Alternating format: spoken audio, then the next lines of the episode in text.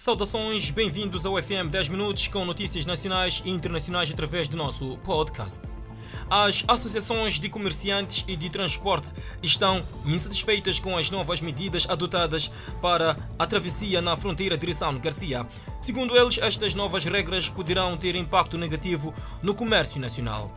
O que se esperava que fosse uma boa notícia neste momento está a trazer um sabor amargo para os operadores de comércio transfronteiriço no país, que, apesar de, a partir de quinta-feira, poderão voltar a atravessar a fronteira direção Garcia, terão que fazer este trajeto mediante o cumprimento de algumas regras, entre elas a apresentação de um teste da Covid-19 com validade até 72 horas a partir da hora de partida. Testes estes que, segundo os vendedores, têm custos fora do seu orçamento. As associações de moqueiristas acreditam que estas novas regras adotadas para poderem entrar na África do Sul, para além de poderem levar a um cenário de escassez de produtos em alguns mercados, poderão ainda criar focos de corrupção. Mas não só. Os operadores de comércio transfronteiriço que estão descontentes. Os transportadores de passageiros lamentam que as novas medidas tenham sido divulgadas tardiamente e afirmam que as mesmas não se adequam à função desempenhada pela classe, pelo que pedem alteração das mesmas.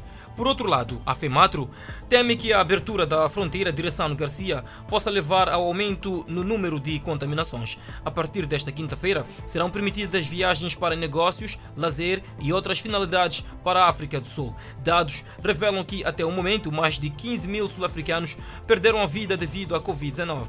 Números que levam ao declínio da economia daquele país, que agora, com a redução no número de mortes e novas infecções, procura reerguer-se. E por falar naquele país vizinho, neste caso a Terra Durante, a economia da África do Sul sofre a pior queda trimestral em décadas. O PIB caiu 16,4% em três meses até junho, após o bloqueio estreito de Covid-19 paralisar a atividade. A economia da África do Sul registrou sua pior queda em décadas no segundo trimestre, quando a nação mais industrializada da África permaneceu estagnada num dos mais rígidos bloqueios da Covid-19 do mundo. O produto interno bruto caiu 16,4% nos três meses até o final de junho, em comparação com o trimestre anterior, igualando a uma taxa de 51%. Dados oficiais mostram a queda mais acentuada desde os anos 1990. Os dados cobrem um período em que um bloqueio nacional ordenado pelo presidente Cyril Ramaphosa para controlar a propagação de infecções por coronavírus estava no seu auge e encerrou todas as indústrias, exceto as essenciais. O Banco da Reserva da África do Sul espera que o PIB geral este ano caia mais de 7%, pior contração da economia sul-africana desde a Grande Depressão dos anos 1930.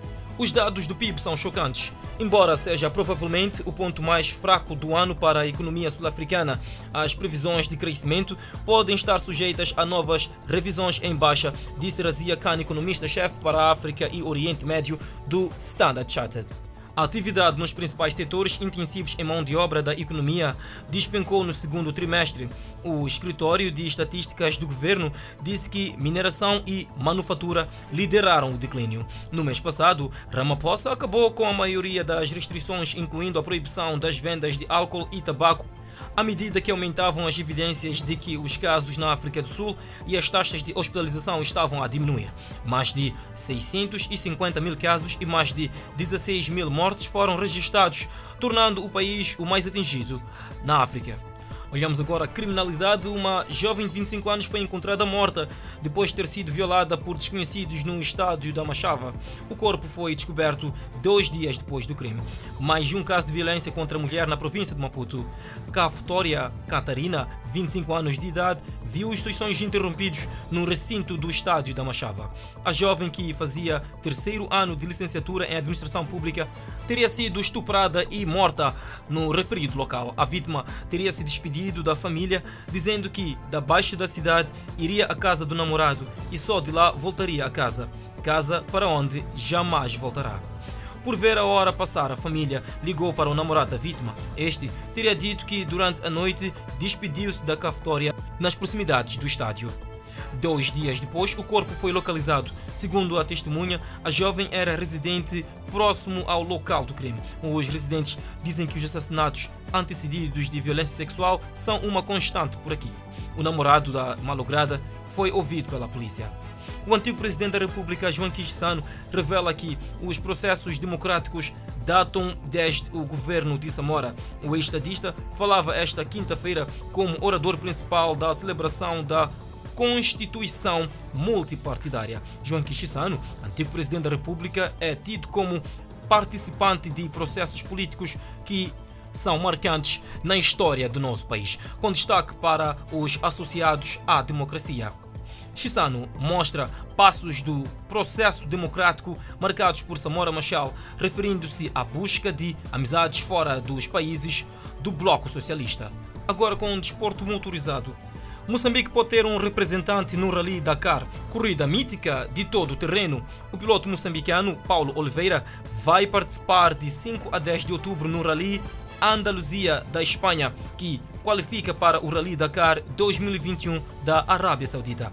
Momento de despedida do piloto moçambicano de 46 anos de idade no Aeroporto Internacional de Maputo. Paulo Oliveira parte para a Espanha, onde vai disputar um lugar no Rally Dakar do próximo ano. Confiança elevada do piloto moçambicano, que está convicto na obtenção de excelente resultado no Rally Andaluzia da Espanha. Entretanto, nos últimos anos, os pilotos moçambicanos de diferentes desportos motorizados têm participado em competições internacionais.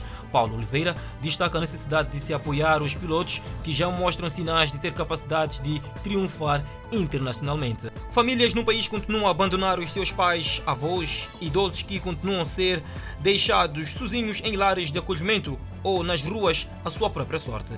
Quando nasceu, os seus pais deram-lhe o nome de Chocolate, mas o seu verdadeiro nome é Condelápio.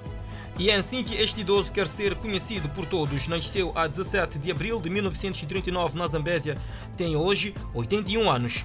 Teve dois filhos, mulher e irmãos.